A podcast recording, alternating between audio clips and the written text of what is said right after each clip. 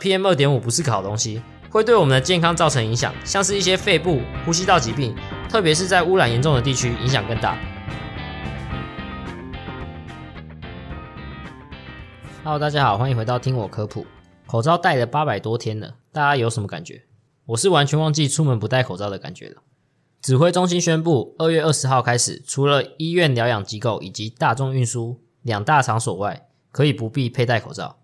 当然，在人潮拥挤的地方，还是建议佩戴了。这几年的生活，出门口罩几乎可以说是标配。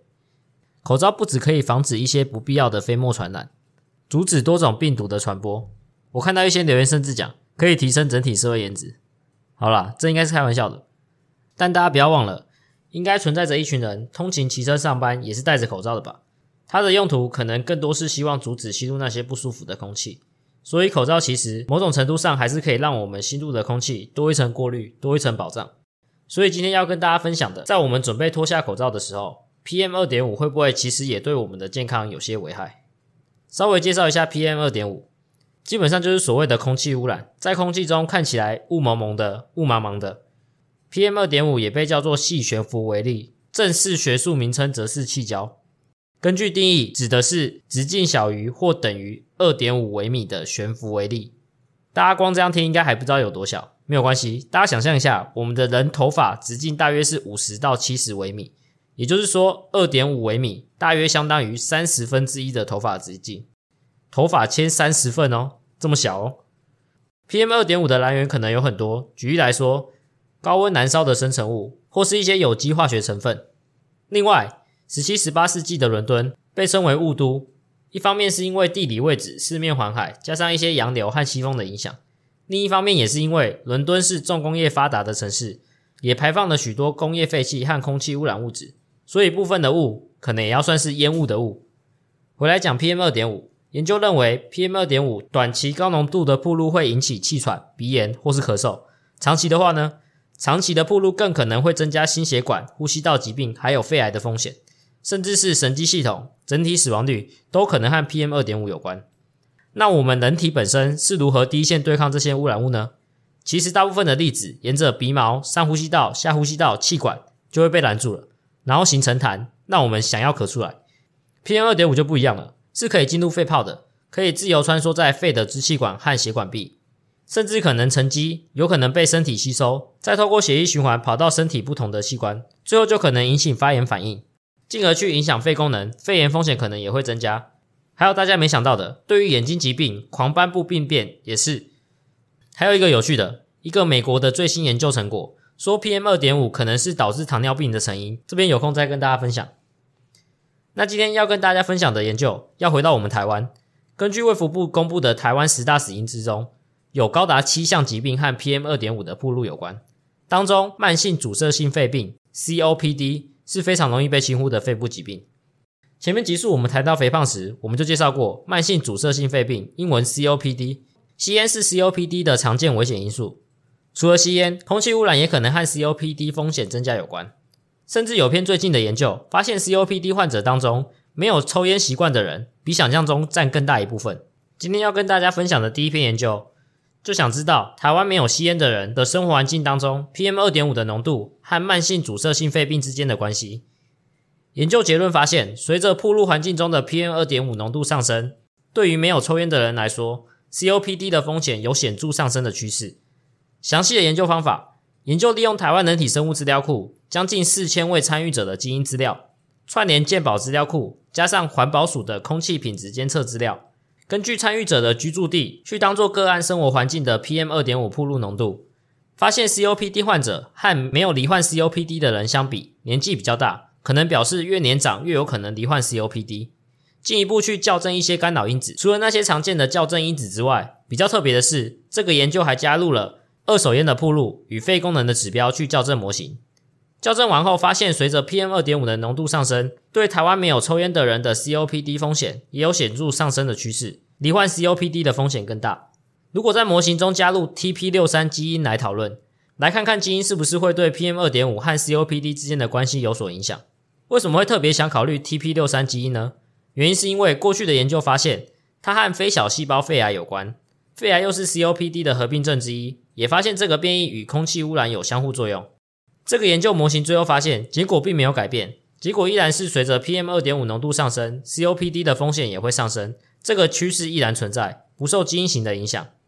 但研究发现，TP 六三基因位点上的核酸变异和 COPD 的发生也有相关系，CT 或者 TT 基因型似乎会增加 COPD 的风险。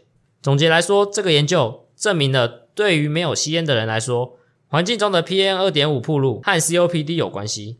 那接下来，除了基因变异会影响罹患疾病的风险以外，DNA 的甲基化程度也会。DNA 的甲基化是一种 DNA 化学修饰，可以在不改变 DNA 序列的前提下去调节基因转录，去影响 DNA 的表达，改变遗传表现。DNA 的甲基化和癌症、代谢、神经还有自身免疫疾病有相关。那什么会影响 DNA 的甲基化程度呢？常见的像是吸烟、运动、饮酒都会影响。接续上篇的研究。第二篇研究想要探讨，一样是针对没有抽烟习惯的台湾人，生活暴露在不同浓度的 PM 二点五环境，AHR 基因的甲基化程度会不会有影响？AHR 基因是参与空污或抽烟芳香烃致癌物代谢调控的基因产物。AHR 基因的甲基化程度越低，和吸烟还有肺癌有关。研究利用台湾人体生物资料库表观基因体学的资料，总共七百多位参与者，用居住地分开来讨论。研究结果发现。地区的 PM 二点五浓度和当地人的 AHR 基因甲基化程度呈现负相关，也就是说，PM 二点五浓度越高的区域，AHR 基因的甲基化程度越低，罹患肺癌的风险就可能越高。用地区来看，越往南部，由于重工业的发展，PM 二点五的浓度越高，甲基化程度也有显著降低的趋势。这个研究告诉我们，假设你不抽烟，但却暴露在空气污染底下，也看到 AHR 基因低甲基化的现象。渐渐证明了空气污染也和肺癌有关。前两个研究分别证明了生活环境中 PM 二点五的浓度越高，对于没有抽烟习惯的人来说，也是会增加 COPD 风险，以及导致 AHR 基因甲基化程度下降，和肺癌发生有相关性。这时候我们又要来提到运动了。运动的好处这么多，对不对？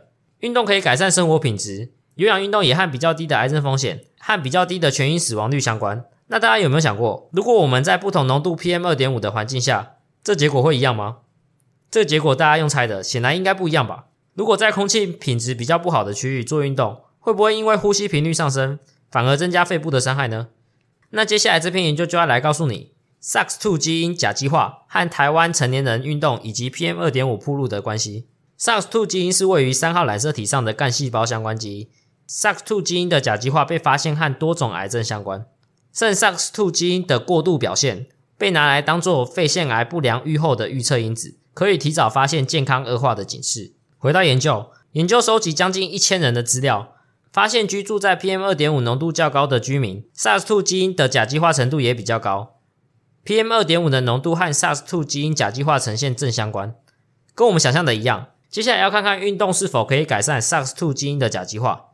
单单只考虑运动的效果。运动没有办法有效改善 SARS-2 基因的高甲基化程度，但同时考虑到生活区域的 PM 二点五浓度，加上运动习惯，根据运动习惯还有居住地分层分析后发现，运动习惯只有在 PM 二点五浓度较低的区域，才能达到降低 SARS-2 基因甲基化程度的效果。换句话说，不管你有没有运动习惯，居住在 PM 二点五浓度较高的区域，都会增加 SARS-2 基因的甲基化程度。这表示 PM 二点五浓度的影响可能比运动来的大。但机制还不太清楚。总结来说，如果想要降低 SARS two 基因的甲基化，来降低肺癌发生率，在污染严重的地区进行运动可能不是一个太好的选择，应该尽量减少。以上这几篇研究都显示了 PM 二点五不是个好东西，会对我们的健康造成影响，像是一些肺部、呼吸道疾病，特别是在污染严重的地区影响更大。这个跟先前的研究结果相似。那我们可以怎么做呢？在室内可能就可以利用空气清净机。初步过滤室内的空气，维护环境的空气品质；又或者在家中烹饪、烧香拜拜或使用清洁用品时，尽量保持室内的空气流通，减少污染物留在室内。那如果是出门户外活动，可以在出门前先上网看看空气品质监测软体的相关数据。不介意的话，也可以挑对口罩将它戴上。为了健康，也为了不让自己的肺当了空气清净机。好，我们这里就分享到这边，感谢您收听今天的听我科普。如果喜欢的话，可以分享给亲朋好友。有任何想听的主题或是想问的问题，也欢迎底下留言。我们就下期再见喽，拜拜。